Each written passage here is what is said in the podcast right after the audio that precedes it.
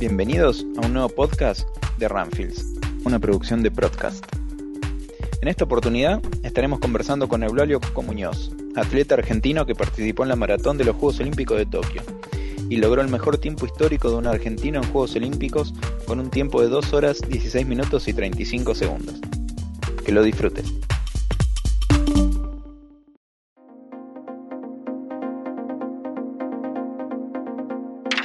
Coco, contanos cómo fue la fase previa a competir en Tokio 2020.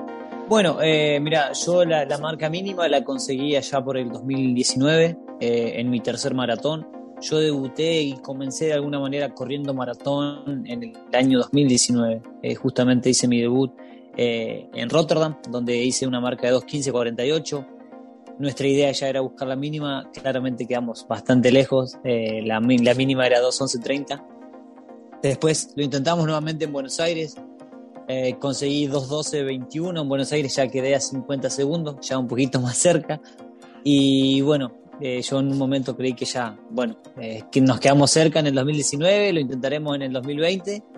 y bueno, no fue así. Mi entrenador quiso jugar una carta más y dijo que bueno, que íbamos a ir a Valencia a buscar la mínima, porque me dijo que bueno, que de alguna manera él lo veía factible conseguir la mínima y fue así, fuimos a Valencia, en mi tercer maratón hice la mínima con 2.11.25, hago la mínima y bueno, de alguna manera clasifico por esos 5 segundos, soy el segundo atleta en clasificar en maratón. Recordemos que Joaquín Arbe había hecho 2.11.02 en, en Buenos Aires, donde yo quedé a 50 segundos. Y bueno, desde ahí, bueno, pasó lo de la pandemia, se, aplazaron los Juegos Olímpicos y, y bueno, eh, el año pasado, en el 2020, cuando pasó todo lo que, lo que pasó, eh, tuve la, oportunidad nuevamente de poder volver a Valencia y de alguna manera ir a rectificar esa marca que había conseguido en, 2019. Eh, bueno, hice toda la preparación acá en Esquel. Eh, bueno, nos tocaron días lindos porque justo estábamos en plena primavera. Y bueno, creo que el trabajo salió muy bien. Y bueno, ahí después se pudo demostrar que habíamos preparado, creo yo, muy bien el maratón. Hice una marca 2959 y eso hizo que, bueno, yo de alguna manera haya rectificado la mínima para, para estar este año en los Juegos Olímpicos. Así que bueno, fue un camino bastante eh, largo, más allá de que yo haya iniciado en el 2019 con el maratón y en mi tercer maratón haya conseguido la mínima. Yo entreno desde el 2012, he pasado por muchas cosas, eh, he pasado por todas las distancias y bueno, eh, como te digo, creo que el hecho de haber hecho la mínima fue como un, un cierre espectacular y bueno, ni hablar ahora cuando, cuando nos tocó debutar en, el Juego Olímpico. Viajando un poco al pasado, a tu niñez, cuando empezaste a correr, contanos cómo te sentías inspirado por Diego Maradona, en cómo un chico humilde llegó a donde llegó y cómo eso te fue motivando día a día para llegar a donde llegaste hoy. Sí, sí, tal cual, tal cual. Mira, yo en realidad quería ser Maradona por jugar al fútbol, quería jugar como Maradona. Eh, bueno, yo dejé de jugar al fútbol cuando se cerró el club ahí en Walhaina y bueno, eh, gracias a Dios apareció esto, ¿no? Esto de, correr, que bueno, justamente mi, entrenador en ese momento de fútbol me dice, y podías empezar a correr, me dice, si total vos corres siempre acá. Y yo como, bueno, quizás está bueno. Así que bueno, probé en una carrera en, en y bueno, gané esa competencia, yo no, no entendía mucho y después me invitaron a correr 21 kilómetros acá en Esquel, donde en realidad yo iba a correr 5, no 21. Y, bueno, eh, no había más cupo, así que me terminé anotando a los 21. Eh, bueno, ahí, ahí competí, tenía 16 años, hice una marca de una hora 22, quedé 15 en la general y me dijeron que, había estado, que eso había estado bien.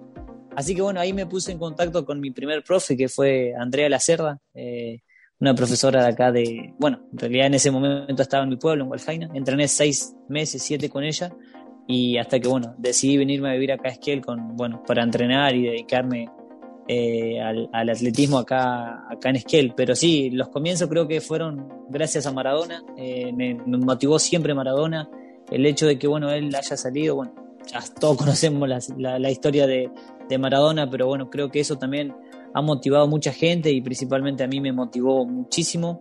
Y bueno, en algún momento soñé en, ser como él y bueno, lamentablemente me tuve que alejar del fútbol, pero bueno, estoy cumpliendo eh, muchos de esos sueños en el atletismo, así que creo que, es válido también. ¿Cómo fue mudarse a Esquel para comenzar tu carrera en el atletismo con solo 16 años? Sí, sí, sí, yo bueno, me vine acá a vivir a los 17 años, fue un gran cambio para, para mí porque yo no conocía mucho a Esquel, venía dos o tres veces al año con, con mi papá y si bien tengo familiares acá, pero bueno, eh, no teníamos mucha relación y bueno, fue, fue un gran cambio, me vine a vivir en una pensión, eh, bueno, ahí en esa pensión también aprendí mucho, eh, bueno, la dueña de casa me ayudó muchísimo. ¿Es la abuela de tu novia? Exactamente, es la abuela, es la abuela de mi Y se debe, en, ese momento en ese momento no pasaba nada, vale. Yo la conocí después. Eh, así que nada, creo que ella me ayudó muchísimo. Eh, y bueno, también fue una de las personas que, me enseñó, ¿no? Viste que cuando uno llega a un lugar nuevo siempre algo aprende, algo aprende y ahí aprendí muchísimo. Está muy bien. ¿A tu novia conociste corriendo? No, mi novia la conocí ahí, ahí en la casa, justamente en la casa de, su abuela. Después ella se enamoró de mí y se fue a correr. Dijo, para tenerlo tengo que seguir sus pasos y empezó a correrte. Algo así. Está muy bien. No, no, no. No, sí, bueno, nos conocimos ahí, después eh, su primo también corría, así que bueno, corríamos todos y bueno, después de alguna manera se, se sumó a correr con nosotros y bueno, ya la relación fue, fue diferente. ¿Te lleva mucho tiempo entrenar para correr una maratón? Sí, sí, lo que conlleva entrenar un maratón, porque no es que son, eh, eh, a ver, creo que hay otras pruebas que se pueden, se pueden de alguna manera preparar con un poco menor, eh, con un poco menos de tiempo, ¿no? Y yo creo que el maratón vos literalmente tenés que vivir para el maratón, siempre lo, lo digo, porque literalmente yo cuando preparo un maratón vivo para eso. no como nada, entreno mucho, eh, duermo mucho también eh, y, prácticamente no hago nada, no hago nada y en eso se ve un poco eh, por ahí perjudicada a mi novia porque es con la que estoy todo el tiempo y no, no podemos hacer nada porque no podemos ir de viaje, no podemos comer ciertas cosas y bueno, ella es la que por ahí lo sufre un poco más, pero como te digo, creo que el maratón es una prueba en la cual necesitas estar 100% enfocado y bueno, después obviamente el que hace mejor las cosas creo que, que bueno, de alguna manera obtiene resultados. Contanos cómo viste la carrera y cómo armaste tu estrategia al ver tantos corredores tan importantes que iban quedándose a mitad de camino. Desde pocos kilómetros de empezada la carrera, algunos de los 13 kilómetros ya, ya estaban abandonando, por no poder soportar las condiciones climáticas que se dieron en Tokio. Sí, y qué competidores, porque no el campeón del mundo, ¿no? Era? Sino que, nada, más y nada menos. Mm. Eh, por eso fue como una carrera súper súper rara, súper atípica. Ya el contexto era, era típico y bueno, la competencia en sí se dio de esa manera también. Eh, ver, ver de alguna manera caer, porque si bien muchos llegaron, eh, pero llegaron lejísimos de su marca. Por ejemplo, Sondre Moen, un noruego que tiene, no sé, 2.5, terminó con 2.20 creo. Eh, se, vio eso en la carrera, ¿no? Se vio como que a todos nos costó, pero bueno, creo que, que bueno, cada uno se lo toma de, de una manera diferente. Yo me lo tomé como algo que tenía que tratar de hacerlo de la mejor manera, más allá de que el clima sabía que me iba a jugar en contra. Por eso también fue mi estrategia un poco de, carrera. Bueno, nuestra estrategia fue salir a correr de entrada y buscar pasar lo más rápido posible el medio maratón. Yo pasé a 40 segundos de la punta, e iba viendo a Kipchoge y a todos los que iban ahí adelante. Eh, pero bueno, creo que esa fue un poco la estrategia, porque sabíamos que la segunda parte, el hecho de que sean dos vueltas de 10 kilómetros iba a ser más complicado y así fue. Así que, como te digo, creo que la, estrategia salió bien, eh, la preparación había sido muy buena también en la altura de México, en Toluca. Y bueno, creo que después eh, el resultado final fue como la, frutilla del postre, ¿no? El conseguir 2 horas 16.35 fue la mejor marca de, un argentino en, bueno, en los Juegos Olímpicos. Así que eso fue como la frutilla del postre, fue la parte más linda una de las partes lindas, ¿no? Yo creo que todo fue lindo, eh, más allá de que el contexto sea súper atípico, creo que, disfruté todo, pero bueno, eh, el hecho de que de alguna manera te vaya bien, obviamente que es, cuestión, es motivo para, para alegrarse. Mirando un poco la preparación que realizaste, contanos, ¿cómo es una semana de tu entrenamiento? Bueno, mira, yo entreno seis días a la semana, no entreno siete. Eh, muchos entrenarán siete, yo no, no es mi caso. yo entreno de domingos a, viernes. El único día que tengo para descansar y lo hago al 100% es el día sábado, donde me dedico prácticamente a, descansar. A lo sumo, no sé, eh, saldré a caminar con los perros, saldré a, no sé, a, trotar con, pero lo más lento posible con, mi perrito que, es Ciro. Eh, pero bueno, ya te digo, los domingos hacemos fondo largo, eh, los días lunes, miércoles y viernes hacemos eh, pista. Yo igual, a ver, domingo entreno un solo turno, del lunes a viernes entreno dos turnos y bueno, lunes, miércoles y viernes trabajamos en la pista, martes, jueves y bueno, como te dije, domingo eh, hacemos fondo. a veces los fondos son más largos o más cortos. domingos y martes trabajamos unos fondos que son un poco más largos pero bueno, creo que ese es nuestra, nuestro sistema de trabajo y, bueno, eh, a nosotros no funciona, a otros no sé si les funcionará, pero bueno, ese es eh, cómo trabajamos y cómo hacemos una, una semana normal. Trabajamos entre 180 como máximo en las, no sé, en las zonas de, de, máximo entrenamiento haremos no sé, 200 kilómetros, pero como máximo, como máximo, no, nunca nos pasamos de 200 y después, bueno, algo eh, normal sería una semana entre 120 y 160 kilómetros. ¿Realizas algún entrenamiento cruzado con otra disciplina, por ejemplo, bicicleta? No, no, no, solamente sé correr. Eh, andar en bici, una vez anduve en bicicleta me caí, así que no, así que ya te darás cuenta. ya le tomaste miedo ahí. sí, sí, sí, sí. Eh, yo me dedico a correr y ya está. Miro carrera de bicicleta, pero... corres tan rápido casi como andar en bicicleta, así que no hace falta. Eh, te digo que es más, duro el golpe en bicicleta que cuando te caes corriendo. en cuanto al calzado, ¿vas rotando de calzado según el tipo de entrenamiento que te toca? Sí, a ver, eh, yo para fondos, o sea, a ver, yo tengo ponerle tres pares de zapatillas eh, que uso habitualmente. uso las Pegasus, Pegasus 36 y 37. las uso para fondo, eh, para todo tipo de fondo, sea lento, sea rápido, las uso todo el tiempo. Eh, y después, para un trote, si es un fondo bien suave, uso Bomero, que es un poco más pesado, Bomero 14. Y después, los días de series, de pasada en la pista, uso, eh, ¿cómo se llama? Los Vaporfly Next, que son las zapatillas con las que después compito. Así que esos son los tres modelos, tres o cuatro que uso todo el tiempo. pero ya te digo, también uso las, las las Epic React, no sé si las conoces, unas blanquitas. Sí. Eh, siempre hablando de, Esas son las únicas que tengo. ah, bueno, son las mejores zapatillas. Yo eh, alguna vez lo hablé y todo, dije como que tuve sentimiento encontrado con esa zapatilla mm. porque en un principio como que dije, no sé si serán para, para correr, porque yo las veía súper lindas, las sigo viendo súper lindas, digo, mm. son más como para tirar fachas, así ponerse un pantaloncito. Pero te juro, después la empecé a usar y dije, wow, estas zapatillas iban bien. Y ya te digo, después, eh, cuando tengo que hacer un fondo rápido, me pongo esa y.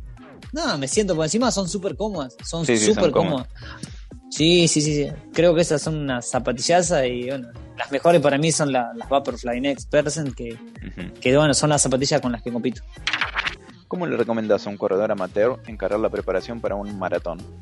Sí, a ver, yo creo que, mira, para, para correr un maratón yo creo que hay que estar preparado. Eh, eh, los libros te dirán una cosa, puede venir un entrenador y te dirán otra cosa, y yo creo que eso más pasa eh, por lo personal, ¿no? yo en, mi caso personalmente creo que, que yo pasé por todas las distancias antes de correr un maratón, pasé por todas, corrí 3.000, 5.000, 10.000, 15, 21, eh, hasta 30 kilómetros corrí. Y recién cuando yo mejoré mis marcas y cuando ya era. Mira, yo, yo quería correr maratón en el 2016. Mi entrenador no me dejó. Me dijo, no, no te falta mucho todavía. Y recién en 2019 pude correr un, maratón, mi primer maratón. Por eso te digo, creo que eso es más personal, porque acá también, por ejemplo, mi, entrenador eh, preparó a un chico, un chico que nunca había corrido, que nunca había competido, y, fue como una gran hazaña porque él lo primero que corrió en su carrera deportiva, lo primero que corrió fue un maratón. Hmm. Y lo primero que hizo, no corrió 5, no corrió 10, no corrió 21, no corrió nada. Corrió 42 kilómetros. Obviamente fueron 8 meses de entrenamiento, no es que, eh, ¿cómo se llama? Fue y corrió así porque si no. Corrió, eh, entrenó 8 meses, 8 meses sin parar. Obviamente que ahí corría 5, 10, 15, 20 pero en los entrenamientos, pero nunca antes en una, en una competencia. Por eso te digo, los libros te pueden decir una cosa, un entrenador te puede decir una cosa, otros te pueden decir esto está bien, esto está mal, pero ya te digo, creo que eso pasa más que nada por la actitud de cada corredor también y de cada persona, de cada entrenador. Pero yo siempre recomendaría que primero se corran todas las distancias y, bueno, y después ya, una vez que te sientas preparado y una vez que estés preparado, porque mucho, mucho, muchas veces el error es ese, ¿no? Eh, decir, corrí 21 y bueno, me largo al, 42, pero sin prepararte. Y después la pasás mal, después empezás a odiar la distancia, decir, nunca más corro un maratón, me la pasé súper mal, eh, llegué al 30 y no podía moverme. Eh, por eso, lo, lo, principal es estar entrenado. Vos estando entrenado puedes correr lo que quieras, pero bueno, hay que estar preparado. ¿Qué tan importante es la mente al correr un maratón? Muchos dicen que después del muro de los 30 kilómetros se corre con la mente y no con el cuerpo. ¿Es tan así? No, yo, yo ahí, eh, yo te digo, nunca me pasó nada cuando llego al 30. Al contrario, digo, bueno, voy 30 kilómetros, me quedan 12, ya me queda menos. Pero yo te digo, yo me lo tomo como algo, algo normal. Por eso te decía, eh, creo que uno si está preparado no te afecta el kilómetro 15, ni el 30, ni el 40. Eh, cuando vos estás preparado, no debería por qué pasarte factura un cierto kilometraje, ni, ni, que la mente te diga hasta acá vamos bien y de acá empezamos. No, no, cuando uno está preparado, las cosas salen. Y lo mismo en la recuperación. Eh, después de un maratón, eh, recuperarte te lleva dos o tres días. Y tampoco es que esos dos o tres días estás sufriendo. No, o sea, estás cansado, obviamente, hiciste un esfuerzo. Eh, un poco mayor al que haces todos los días, pero en definitiva, si uno está preparado, no debería por qué tardar tanto en la recuperación y no debería, bueno, sufrir durante la carrera, porque para eso se entrena, para eso son tres, cuatro meses de preparación. Y bueno, después obviamente uno va a exigirse un poco más que en los entrenamientos, pero ya te digo, eh, no creo que, que, el 30 sea, sea un kilómetro en el cual uno tenga que decir, llegué al, porque le llaman el famoso muro de, de bueno, de los 30, y, ahí como que te empezás a cansar o la empezás a pasar mal. Ya te digo, yo creo que si vos estás preparado, no debería, no debería nada, ponerte un freno eh, cierto kilometraje. ¿En qué pensás que puede mejorar el país en cuanto al apoyo a los deportistas para estar más acostumbrados a competir en la elite? No, sí, siempre hay cosas para mejorar. Eh, siempre hay cosas para mejorar, pero principalmente uno tiene que, cambiar el pensamiento y la actitud, ¿no? El hecho de, de que se hayan logrado marcas como la que, bueno, eh, Marcela Gómez y, bueno, junto con Joaquín Arme pudimos conseguir, yo creo que ha sido un cambio de, pensamiento, un cambio de actitud también, porque hace tiempo no se veían esas marcas, ¿no? Eh, Antonio Silio corrió 2.957 hace 25 años y creo que la, segunda mejor marca en su momento era del Indio Cortines con, con 2.13 y creo que esas marcas hace tiempo no se veían, pero también creo que fue un cambio de actitud eh, y bueno, eh, un cambio de mentalidad que, de que se puede correr de alguna manera fuerte, entre comillas, ¿no? Y, bueno, creo que eso lo, es lo principal, ¿no? Eh, que uno crea que, pueda, puede, que puede correr de alguna manera, vuelvo, entre comillas, fuerte y, bueno, después obviamente, qué sé yo, falta un poco más de qué sé yo, de, competencia. Ahora, obviamente, no se pueden hacer por el hecho de la pandemia. Eh, pero después, no sé, yo no tengo nada de qué quejarme. Yo, la verdad, que he tenido apoyo siempre en, lo económico. Yo también tengo un empleo, que eso también lo invierto en, lo que hago, que es correr. Así que de alguna manera yo en ese sentido siempre he tenido un acompañamiento, un apoyo económico, un apoyo de, la familia, que es lo primordial. Así que en ese sentido, como te digo, creo que seguramente faltarán pistas, faltarán muchas, muchas cosas que para los que vienen detrás de nosotros, ¿no? Porque creo que hay un gran semillero en Argentina también. Eh, y, bueno, creo que de alguna manera sí, siempre van a faltar pistas, siempre van a faltar competencias, pero bueno, eh, creo que el fondo atletismo, el fondo nacional va, va creciendo y ojalá que bueno, que en algún momento eh, pueden ser muchos más los maratonistas o, los corredores de, bueno, de medio fondo y fondo que estén en, los Juegos Olímpicos. Pasadas rápidas. ¿Fondos o pasadas? Las pasadas, porque sufro más. ¿Te gusta sufrir? Sí. Está muy bien. ¿Entrenar con música o sin música? Sin música, siempre. ¿Distancia preferida? 21 kilómetros. ¿Entrenar por la mañana o por la tarde? Mañana, siempre. Para competir, ¿eh? Para competir, para entrenar a la tarde. Porque en la mañana para entrenar siempre ando dormido. Cuando uno entrena a la tarde es como que estás más despierto. Sí. Pero después vos vas a la competencia y, es como que, no sé, te obligás a vos mismo a decir, vamos, hay que estar enfocado, hay que estar despierto a las 5 de la mañana. Pero no sé por eso. Pero cuando vos tenés que entrenar y te, y te dicen, bueno, mañana a las 7, si no, a las 7 de la mañana. sí, yo entreno una vez al día, ¿no? Eh, siempre suelo correr una vez al día, también hago 6 días a la semana, no 7. Eh, dentro de mis posibilidades, pero también siempre termino corriendo de tarde, pues a la mañana entre el colegio de los chicos y una cosa y otra, no, ya está, la tarde es mejor. Sí, sí, encima estás más despierto, ya estás más con más energía, porque a la mañana como que está todo pachorra así. Totalmente.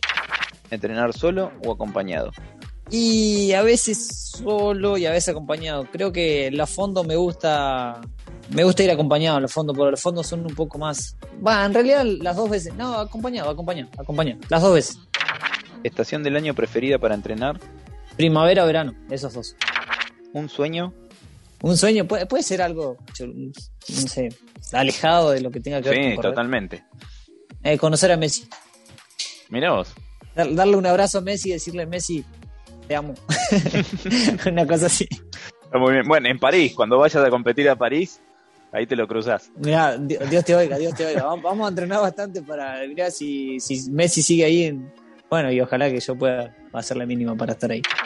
Un agradecimiento. Eh, Adiós.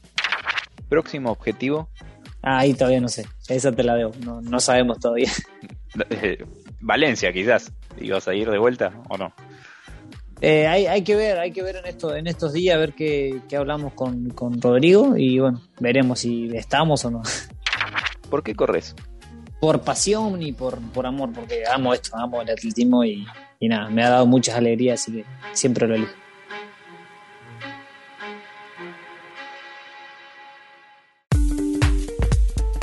Acá llegamos con un nuevo episodio de Ramfields.